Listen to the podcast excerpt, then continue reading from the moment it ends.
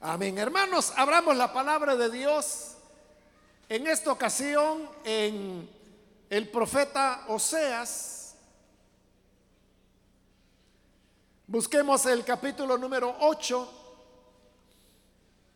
del profeta Oseas. Ahí vamos a leer la palabra de Dios.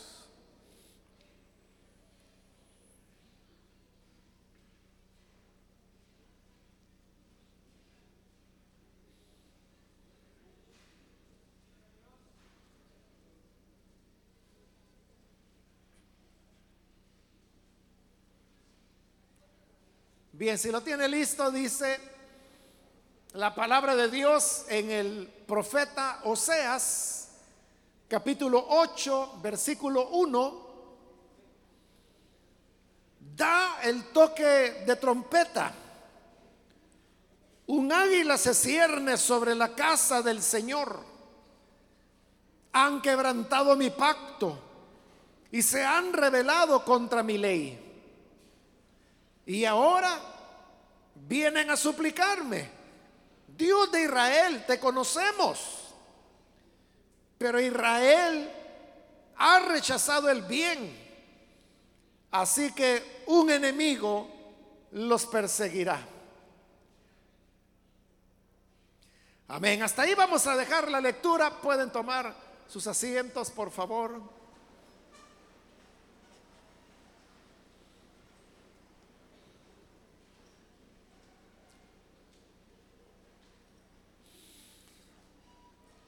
En esta ocasión hemos leído estos versículos del profeta Oseas, a quien le correspondió desarrollar su ministerio en el reino del norte, en la parte eh, que se conocía como Israel, como Efraín también. Algunas veces se le llamaba Samaria porque Samaria era el nombre de la ciudad donde había puesto su trono el reino del norte después de haberse separado de la parte del sur, siendo así dividido lo que originalmente había sido un reino unificado bajo Saúl primero, luego David y luego ya bajo Salomón. Pero aquí, hermanos, han pasado ya siglos de eso. Y hay un nuevo rey que está gobernando en, este reino del norte. Este rey se llamaba Oseas, igual que el profeta. Por supuesto no eran la misma persona, era solo una casualidad que el profeta tuviera el mismo nombre que el rey que había en ese momento. Ambos se llamaban Oseas. Pero había una gran diferencia. Y es que el rey Oseas era uno de los que se llama eh, reyes malos. Es decir, un rey que había dado la espalda al Señor, que había fomentado la, la, idolatría, o por lo menos no había hecho nada para impedirla. Y por eso era ya una época difícil, cuando han perdido territorio, han habido sequías, ha habido hambruna, guerra. Y en este momento, Asiria, que era una nación ubicada al norte, que era muy poderosa militarmente, había estado atacándoles sucesivamente. Entonces, este era el rey Oseas. Podríamos resumirlo en un hombre que desobedecía a Dios. En cambio, el profeta Oseas era todo lo contrario, era un profeta, era un siervo de Dios. Era alguien que siempre estaba señalando los pecados que cometían los reyes, que cometía el pueblo, que cometían los jueces, que cometían los sacerdotes. Es decir, que era alguien que insistía con la voz de Dios día a día, redarguyendo, acusando de las diversas formas de desobediencia y pecado que había en medio del pueblo. Como le decía, los asirios habían atacado varias veces a Israel, pero los asirios llegaban, atacaban, saqueaban lo que se podía saquear y se regresaban. Luego volvían a venir y se volvían a regresar. Pero cada vez que atacaban, saqueaban al país. Aparte de que a muchos los tenían sometidos y les cobraban impuestos que eran llevados hacia Asiria. Pero en el momento cuando el profeta da esta palabra que acabamos de leer, era un momento de, pausa. Porque le decía que los asirios atacaban y se iban. Este es un momento cuando los asirios habían atacado, pero se habían retirado. ¿Cómo se habían retirado? Entonces el rey y todo el pueblo pensaban de que la guerra había terminado, que los asirios ya no volverían, que ellos tendrían ahora paz que ya podrían ellos reconstruir lo dañado, sembrar nuevamente, tener cosechas y salir adelante. Eso es lo que ellos pensaban. Sin embargo, lo que Oseas profetiza en los versículos que hemos leído es todo lo contrario. El versículo 1 dice, da el toque de trompeta. El toque de trompeta era, hermanos, un recurso militar. Eran los militares quienes utilizaban las trompetas para poderse comunicar. Porque recuerde que no había en la época otra manera de, comunicarse. Cuando iban a la batalla, eran batallas en las cuales participaban miles o a veces docenas de miles de soldados. Y estos se esparcían por el campo, las montañas, donde quiera que fuera la batalla. Entonces, ¿cómo poder enviar instrucciones unificadas a aquellos soldados que ya estaban a uno, dos, tres kilómetros de distancia donde estaban los oficiales? Se podía enviar un mensajero que corriera esa cantidad de, de terreno y le llevara las órdenes militares. Pero eso les iba a consumir tiempo muy valioso. Entonces lo que hacían era que utilizaran las trompetas. Y ellos tenían todo un código de los cuales algunos los encontramos en los libros de Moisés, porque fue Moisés a quien el Señor le instruyó para que hiciera las primeras trompetas.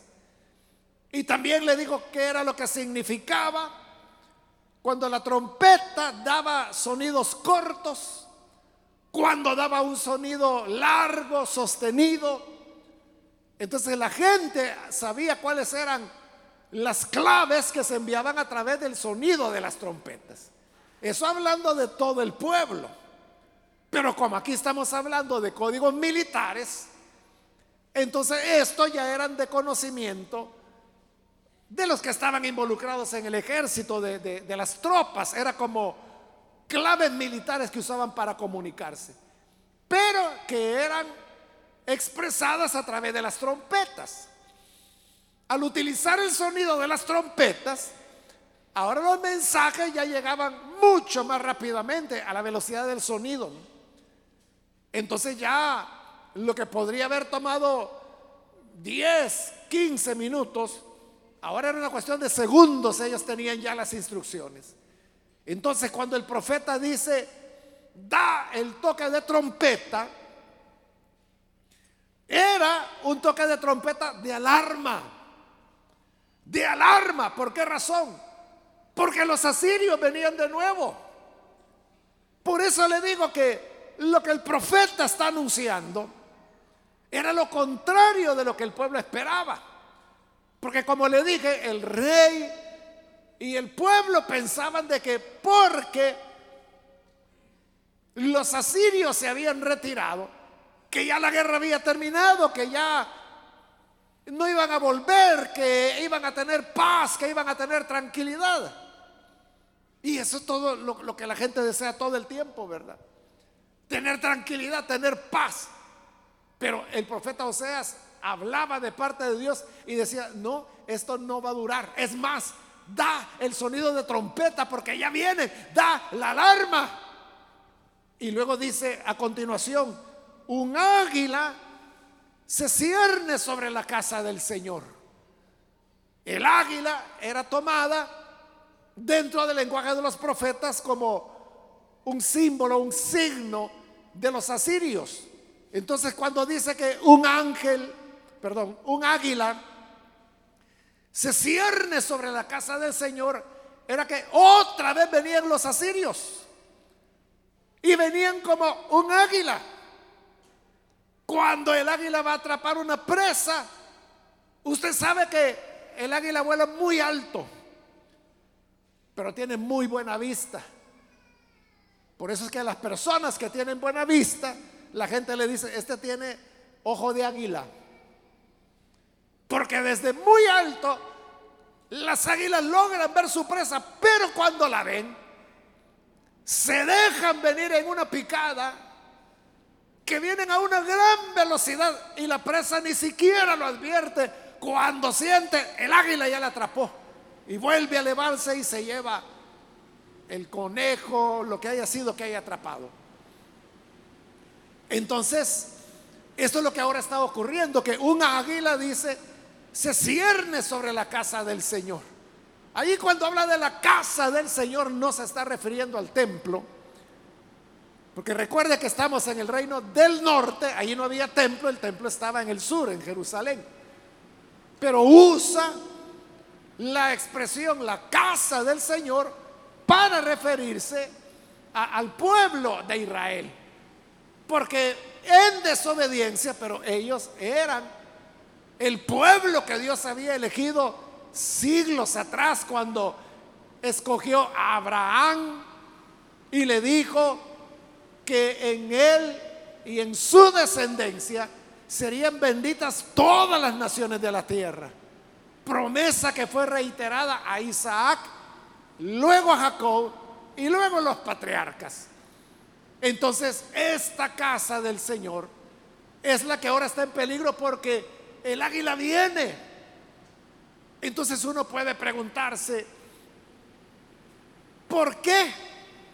El profeta Oseas está anunciando guerra, tragedias, destrucción, cuando la esperanza de todos era de que ya había pasado el mal, que los asirios ya no iban a volver.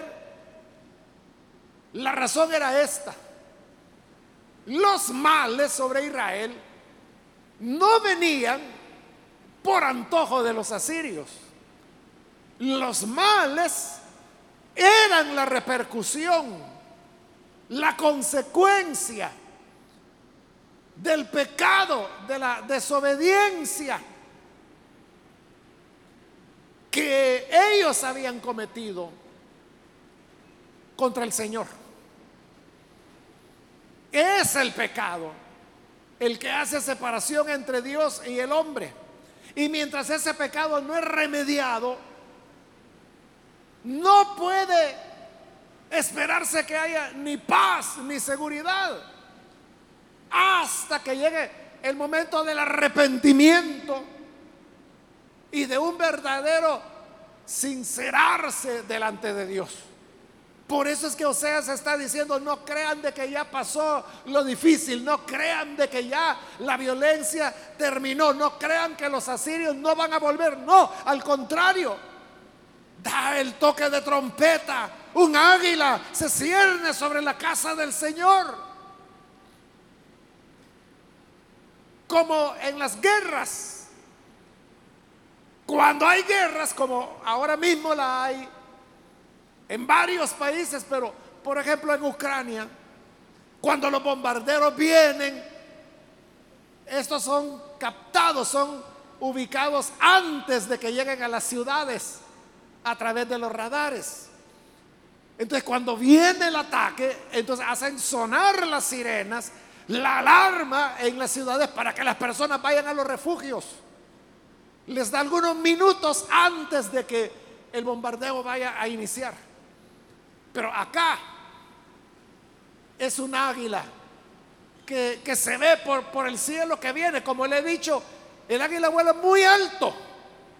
Por eso es que pocas veces las vemos, porque andan tan alto que uno tendría que andar con la cabeza para arriba para verlas.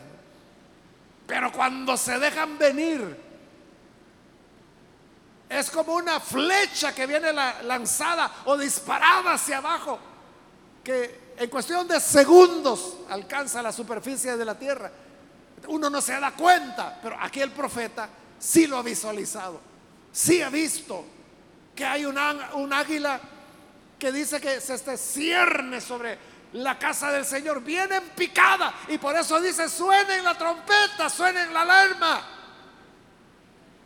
para que no les vaya a tomar desprevenidos. En otras palabras, lo que les está diciendo es, vienen los asirios, la guerra continúa, los males seguirán. Pero nos preguntamos, ¿por qué razón? El mismo versículo 1 lo dice han quebrantado mi pacto, se han rebelado contra mi ley. Lo primero que el Señor les echa en cara es que han quebrantado mi pacto. Este pacto podemos entenderlo de dos maneras. Uno, cuando el Señor entregó la ley a través de Moisés en el monte Sinaí. Allí hubo un pacto que Dios hizo con su pueblo y su pueblo con él. Él les entregó las diez palabras, o los diez mandamientos, como lo llamamos nosotros. Y entonces les dijo, esto es lo que quiero que, que cumplan. Entonces vino el pueblo y dijeron, todo lo que has dicho, haremos. Ahí estaban comprometiéndose a un pacto.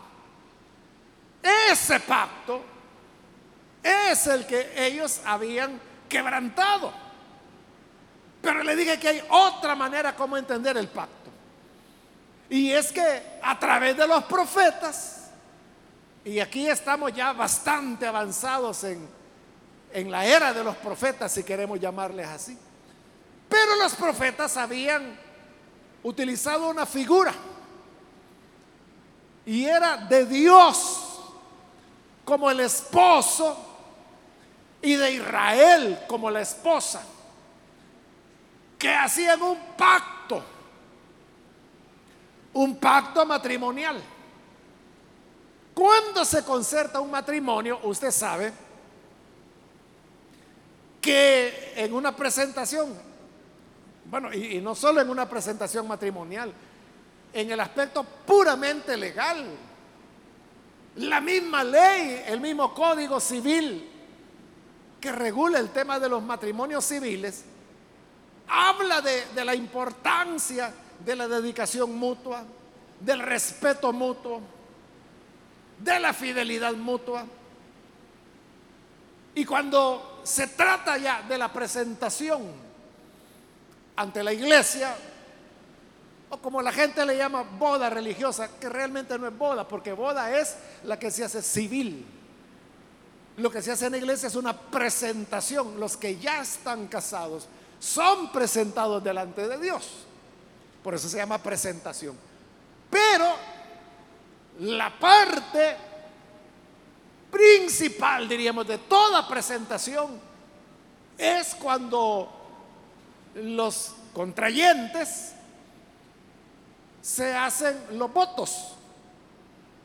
¿Y qué son los votos? Son promesas que se hacen el uno al otro de mutua fidelidad, de amor, de respeto, de compromiso de vivir de acuerdo a los lineamientos que la palabra presenta.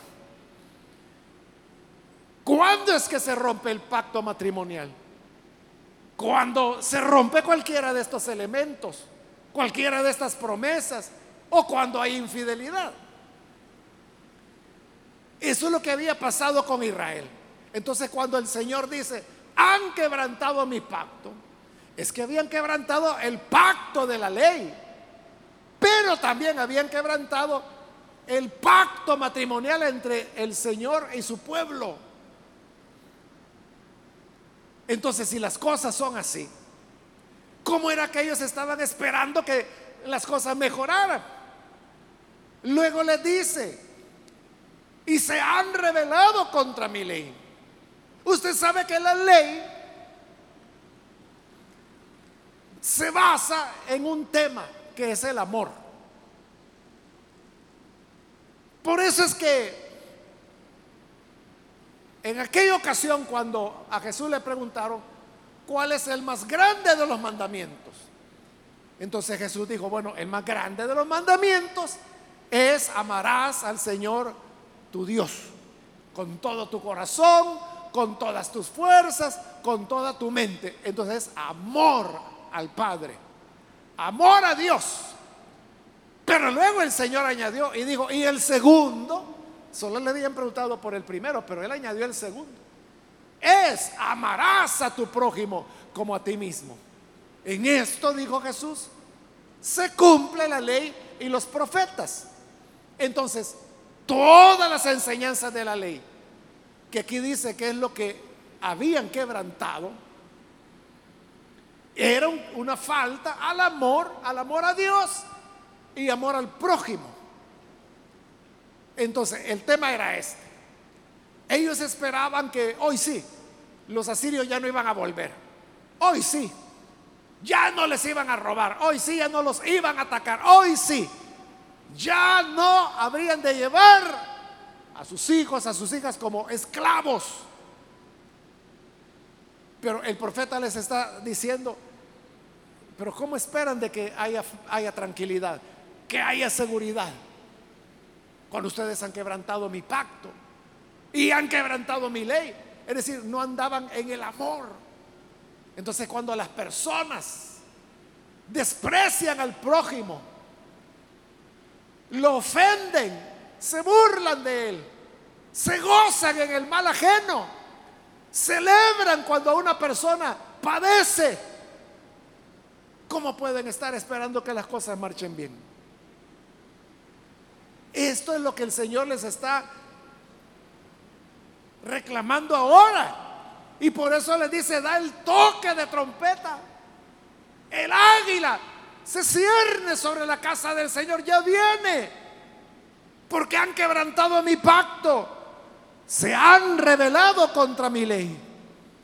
Y dice el versículo 2, y ahora vienen a suplicarme, Dios de Israel, te conocemos. Porque eso es así.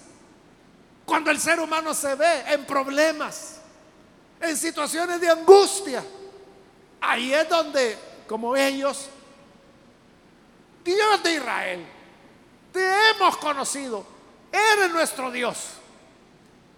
Cuando hay problemas, cuando hay angustia, cuando hay desesperación, cuando la desgracia, la enfermedad viene, todos buscan a Dios. Todos quieren estar con Él. Esa es la razón, hermana o hermano, por la cual si usted va a evangelizar, por ejemplo, a un hospital, usted va a tener una gran cosecha de conversiones.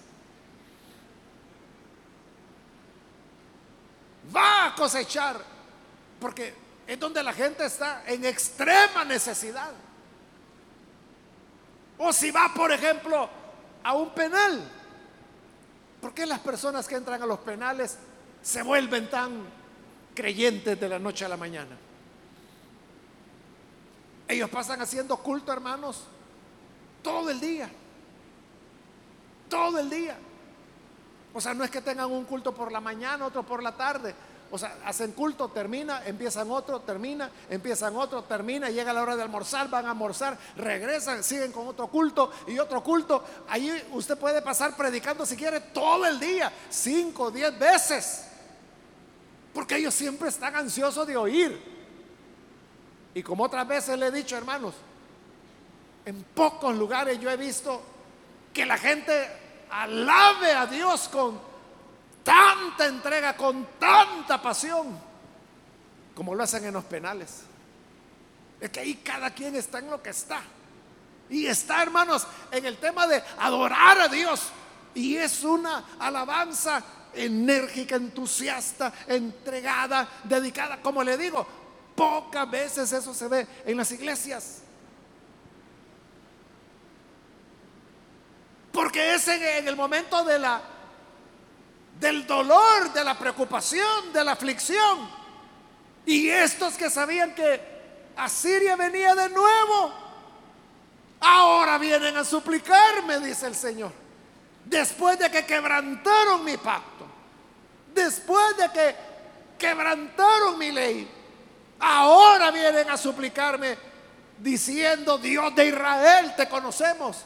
Allí sí, todos, Dios mío, Señor, mi Señor, de la manera que las personas se quieran dirigir, pero es como acudir a Dios. ¿Sabe? En el fondo, hermanos, eso no tiene nada de malo. En cierta manera, ¿verdad? Está bien de que, porque una persona está pasando momentos terribles, busca a Dios. Excelente, excelente. Peor sería que no lo hiciera. Es más, la mayor parte de personas que vienen para recibir a Jesús lo hacen porque están pasando situaciones muy complicadas, muy difíciles, donde ya no ven esperanza, ya no ven salida. Aquellos que vienen a Jesús y se entregan a Él no porque tengan una preocupación, una inquietud, que están tranquilos, están felices, sus hogares están estables, sus hijos están sanos, no tienen problemas de enfermedad económico, nada, están muy bien. Y que vienen al Señor, esos son los menos. Normalmente los que vienen es porque están en situaciones extremas. Pero qué bueno que vienen. Por eso le digo que es mejor venir bajo la presión y la preocupación de una pena, de una desgracia, de una enfermedad, que no venir para nada. Porque hay algunos que, aunque estén pasando las situaciones más dolorosas, ni así vienen al Señor. Eso lo dice el libro de Apocalipsis, por ejemplo, que habla de, las langostas que salieron del abismo y que dice que comenzaron a atormentar a los hombres y que su tormento era como la picadura de escorpiones. Había oscuridad, había plagas, había lluvia de granizo mezclado con fuego, pérdida de ganados. El reino de la bestia se había vuelto tinieblas. O sea, todo estaba mal. Y sobre eso el Señor les envía estos seres en forma de langosta que realmente representan demonios y que los atormentan, pero aún atormentado, dice Apocalipsis, aún así no quisieron arrepentirse, ni dieron gloria a aquel que los podía librar de esas plagas. Hay personas así, que aún estando en las situaciones extremas, les está lloviendo recio, como decimos, ¿verdad? Pero siguen con la dureza de su corazón. Y usted le dice, mire, vamos a la iglesia. Algo le va a decir el Señor. No, no. No, yo, eso es para los débiles. Yo me voy a aguantar acá. Pero mire, permítame entonces orar por usted. Y dice, no, no, no, no. Yo como hombre me metí en este lío, como hombre voy a salir. Así que no quiero nada con Dios. Hay gente que es así. Pero como le digo, de eso a aquellos que vienen porque se encuentran en aflicción, mucho mejor, ¿verdad? En ese sentido, uno diría, era bueno que hoy, después de que Israel había quebrantado el pacto del Señor, se habían rebelado contra su ley, pero ahora vienen suplicando, Dios de Israel, te hemos conocido, hoy sí, ayúdanos. Hoy sí quieren, pero note la respuesta del Señor, versículo 3. Pero Israel ha rechazado el bien, así que un enemigo lo perseguirá. Es como que si Dios dijera, demasiado tarde. De hecho, hermanos, hay traducciones al español, como por ejemplo la, nueva traducción viviente, que efectivamente así dice, ya es demasiado tarde para que vengan a buscarme. Han rechazado el bien. Así que el enemigo a quien ustedes temen los perseguirá y los alcanzará. Y se va a encargar de ustedes. Entonces significa que hay un tiempo cuando debemos buscar a Dios. Sabemos que la paciencia de Dios es grande. Muchas veces, hermanos, los salmos, bueno, en el Antiguo Testamento y aún en el Nuevo Testamento, muchas veces se nos dice que la paciencia del Señor es grande, que su amor es perseverante. Entonces Dios tiene mucha paciencia, tiene mucha más paciencia que nosotros. Porque nosotros los hombres somos los que a veces decimos o nos preguntamos, ¿Por qué Dios permite que haya gente tan mala?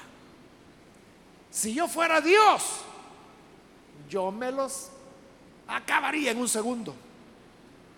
Gracias a Dios que tú no eres Dios.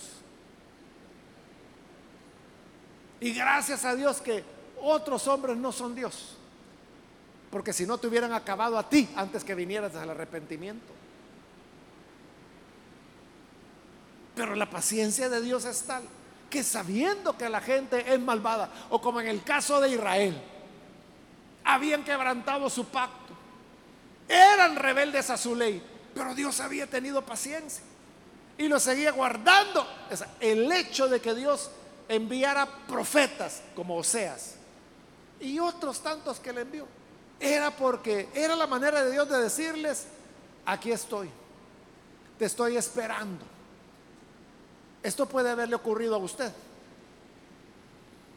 Que cuando menos siente, alguien le está hablando de Jesús.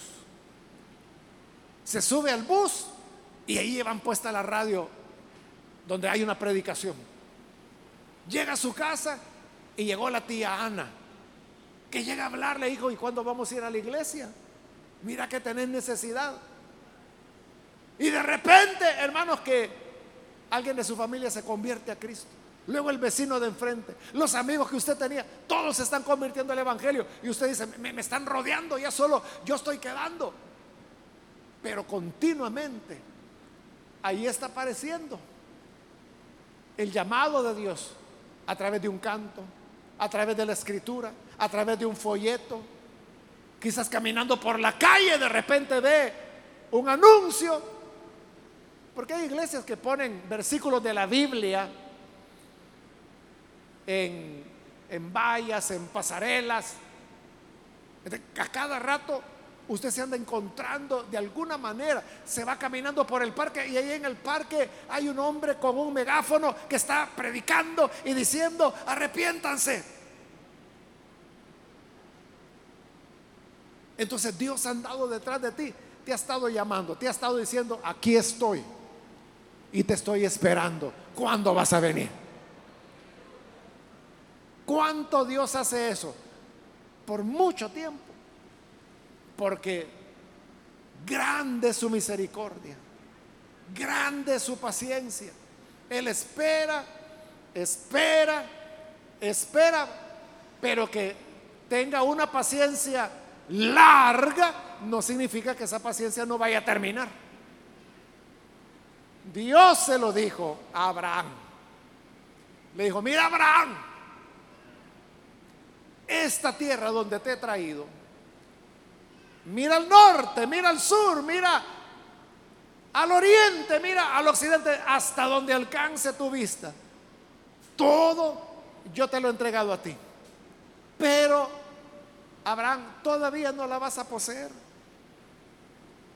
Porque la maldad de los que viven en esta tierra todavía no me ha colmado la paciencia. Ya hacían mal, ya eran paganos. Pero como la paciencia de Dios es grande, pero ¿qué tan grande? Le dijo a Abraham, mira, tus descendientes serán esclavos en Egipto.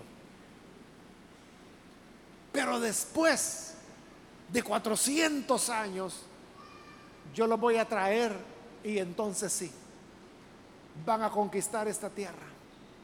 Porque entonces la maldad de estos pueblos ya habrá llegado a su límite. Ahí mi paciencia ya se habrá agotado. Pero ¿cuándo? ¿Cuándo dijo Dios que iba a ocurrir eso? Después de 400 años de la paciencia de Dios. Puede durar 400 años, pero termina. Y es lo que sucedió. 430 años después, Israel viene y la orden que le da a Josué es, arrasen con todo, no dejen a nadie con vida, porque estos se han revelado, han pecado, se han volcado a los ídolos, han sacrificado a sus hijos a ídolos paganos. Han hecho tantas abominaciones, tantas maldades, tantas crueldades, que exterminenlos. Porque la paciencia de Dios había llegado a su momento. Claro, con esto no le quiero decir que usted puede vivir como le dé la gana 400 años. Para Israel fueron 400 años. Pero otras veces la paciencia de Dios puede ser mucho más corta. Esto, hermanos, es algo curioso. Fíjese que he observado y a mí me llama la atención, me, produce curiosidad. Y es de que yo conozco personas evangélicas que son creyentes, han tenido conocimiento del Evangelio, pero no viven conforme al Evangelio, es decir, andan en pecado. Pero fíjese que pecan y pecan y pecan y pecan y pasan décadas, 10, 20, 30 años. ¿Y sabe qué ocurre? Nada, no les pasa nada. Algunos incluso llegan a ser pastores, abren iglesias, la gente llega a las iglesias y siguen en su vida de pecado. Claro, un día les va a llegar la hora, ¿verdad? Pero lo que le estoy diciendo es que, o sea, uno lo sabe, uno conoce de primera mano que ellos practican el pecado. Pero Dios es muy paciente con ellos. Pero esto es lo curioso, que he conocido otros casos de hermanos que han sido luchadores en la obra de Dios, que muy dedicados, amando al Señor durante casi toda su vida. Y de repente, en algún momento, hermanos, por algún descuido, porque el pecado siempre es por descuido nuestro, no hay otra razón. Por algún descuido cometen una falta. Pero al cometer esa falta, hermanos, inmediatamente viene la reprensión del Señor. Entonces son hermanos, hermanas que, como le digo, uno conoció la trayectoria de ellos impecable. Pero de repente, hermanos, cometieron una falta y a las semanas o al mes están hasta muertos ya. Es lo que dice Pablo en 1 Corintios 11, que si nosotros no reconocemos nuestros pecados, entonces si nosotros no nos juzgamos, el Señor nos va a juzgar, dice. Y por eso, dice Pablo, hay entre ustedes muchos que están enfermos, otros que están débiles y otros, dice, hasta ya durmieron. Es decir, Dios les había quitado la vida. Entonces lo curioso es eso, que le digo, que hay personas que uno sabe que andan en, una práctica del pecado. Y pecan, pecan, pecan, pecan, pecan. Y pasan 10, 15, 20, 25 años. Y, y siguen en su fiesta. Claro, uno sabe que en un momento Dios les va a poner el paro a ellos.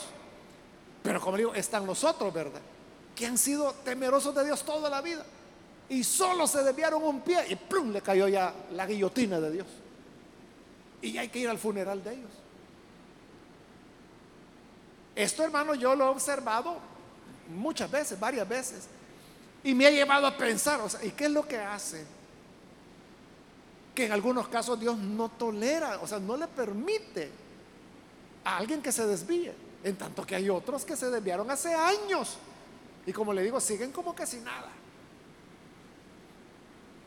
Yo lo veo, y, ahí le estoy dando mi, mi opinión personal, ¿verdad? Una deducción a la que yo he llegado.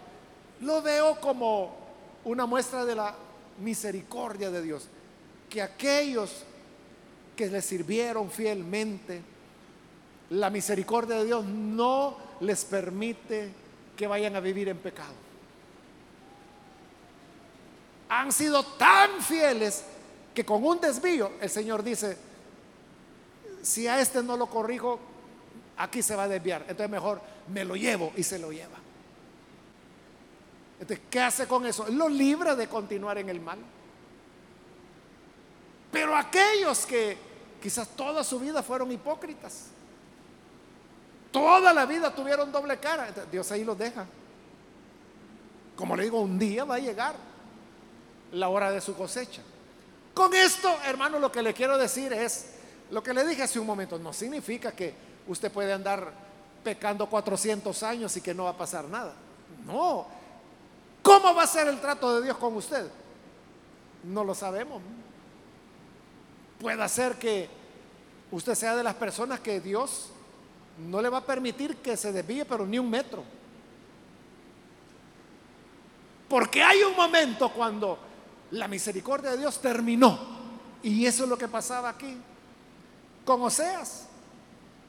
Por eso es que dice que aunque ellos vienen a suplicarme, dice,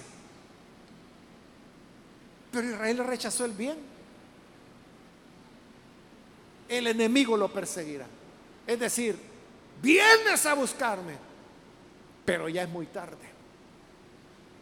Ya es muy tarde el enemigo te va a perseguir. ¿Y qué fue lo que pasó? Bueno, si usted más o menos lee la Biblia, usted sabrá cómo terminó el reino del norte, que es al que le está profetizando sea. ¿Cómo terminó? Deportados. ¿Y quién deportó el reino del norte? Nabucodonosor. No. Los babilonios. No, no fueron ellos. En el reino del norte fueron los asirios. Se los acabaron, hermano. Dejaron de existir como pueblo. Los que el reino del sur, que ellos sí son deportados a Babilonia, ellos después de 70 años regresaron. Pero los que fueron deportados por los asirios, ni uno regresó. Ellos fueron absorbidos por otros pueblos, fueron anulados, su identidad étnica, cultural, religiosa, todo fue borrado. Por eso es que se habla de las tribus perdidas de Israel, porque fueron absorbidas por otras naciones. Y la parte que ellos conquistaron, ya no había seguridad que si los que vivían ahí eran israelitas o no. Por eso es que cuando ya Jesús viene, que es siglos después de esto, ¿cómo trataban a los samaritanos? Es decir, donde había sido la capital del reino del norte. Los trataban peor que, que paganos. Por eso es que dice el Evangelio de Juan, capítulo 2, que judíos y samaritanos no se llevaban. ¿Y por qué no se llevaban con ellos? Porque no sabían si eran judíos de verdad o si no. Porque los habían absorbido los asirios. Entonces, lo que Dios está diciendo acá. Ahora vienen a suplicarme. Hoy que están en aflicción, vienen a suplicarme. Pero ya es muy tarde. Porque rechazaron el bien. Hoy el enemigo los perseguirá. Los persiguió y los aniquiló. Se acabaron. Entonces, cuando la aflicción viene, podemos y debemos volver al Señor. Pero apresúrate, apresúrate porque no sabemos cuándo terminará. No sabemos cuándo el reloj de Dios dirá, hoy vienes, pero ya es demasiado tarde. Porque hay un momento cuando es demasiado tarde, igual que Saúl, que despreció la primogenitura. Y dice la carta a los hebreos, el libro de los hebreos, que aunque Esaú con lágrimas procuró recuperar la primogenitura, ya no se podía. Ya la oportunidad había pasado. No permitas tú que tu oportunidad pase sin invocar al Señor. Hoy es el día para que vengas y aproveches la gracia del Señor. Amén. Vamos a orar, vamos a cerrar nuestros ojos. Antes de hacer la oración, yo quiero invitar a aquellas personas que todavía no han recibido al Señor Jesús como Salvador. Pero si usted ha escuchado la palabra, yo quiero hoy invitarle para que usted no vaya a dejar pasar esta oportunidad, porque como hemos dicho, no sabemos cómo va el reloj de Dios, que siempre va en reversa y nos va indicando, queda una hora, 50 minutos, 40 minutos, 30 minutos, 15 minutos, 5 minutos, 3 minutos, un minuto. ¿Cuándo se va a cerrar? No lo sabemos. Pero hoy es un buen momento para que tú vengas y recibas la gracia del Señor. Invito entonces cualquier amigo o amiga que hoy necesite recibir a Jesús. Por favor, en el lugar donde está, póngase en pie y vamos a orar. Cualquier amigo, amiga que hoy necesita recibir a Jesús, póngase en pie. Queremos orar Ahí donde usted se encuentra, con toda confianza, póngase en pie. Muy bien, aquí hay un hombre, Dios lo bendiga. Bienvenido. ¿Hay alguien más que necesita venir a Jesús? Puede ponerse en pie. Le animo para que no deje pasar esta oportunidad.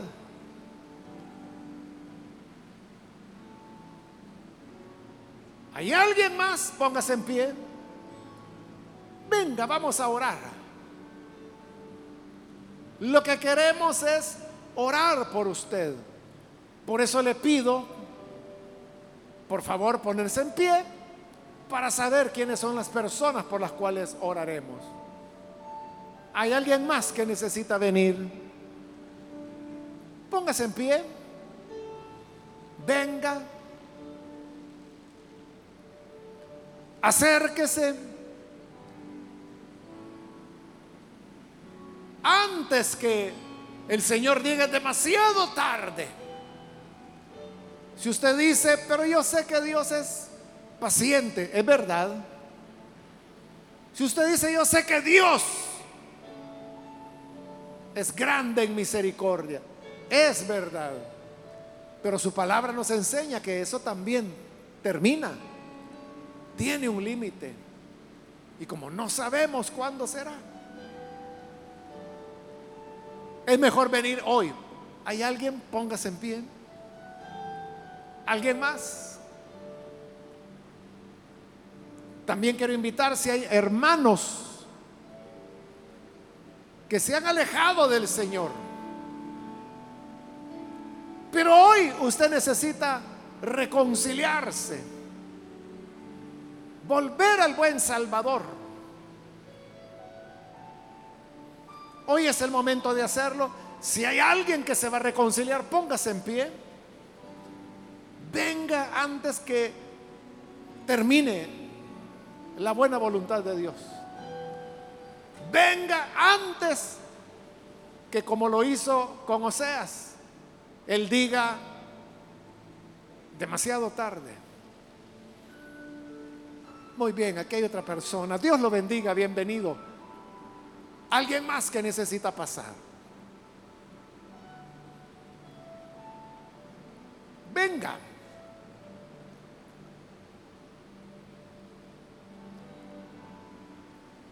Hago ya la última llamada.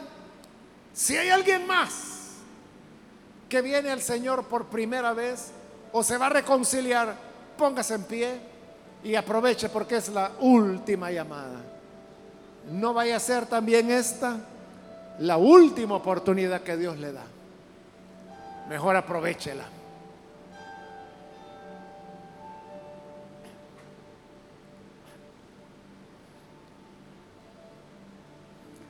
A usted que nos ve por televisión, también quiero invitarle para que reciba al Señor. Únase con estas personas que aquí están recibiendo al Señor y ore con nosotros. Señor, gracias te damos por las personas que están aquí al frente, como también aquellos que están escuchando tu palabra, donde quiera que se encuentran perdónales. Mira, Señor, que en su necesidad ellos han venido a buscarte, pero lo están haciendo a tiempo. Lo están haciendo, Señor, en el tiempo aceptable. En el día de misericordia. Hoy que vienen a ti, recíbelos. Perdónalos. Estableceles dentro del Evangelio que sean parte de tu cuerpo, que es la iglesia, y que así puedan permanecer, Señor, en fidelidad, en entrega, en una búsqueda permanente de ti. Que nunca, Señor, nos confiemos y podamos ser fieles, fieles hasta la muerte como tu palabra lo dice. Por Jesucristo, nuestro Señor, lo suplicamos. Amén y amén.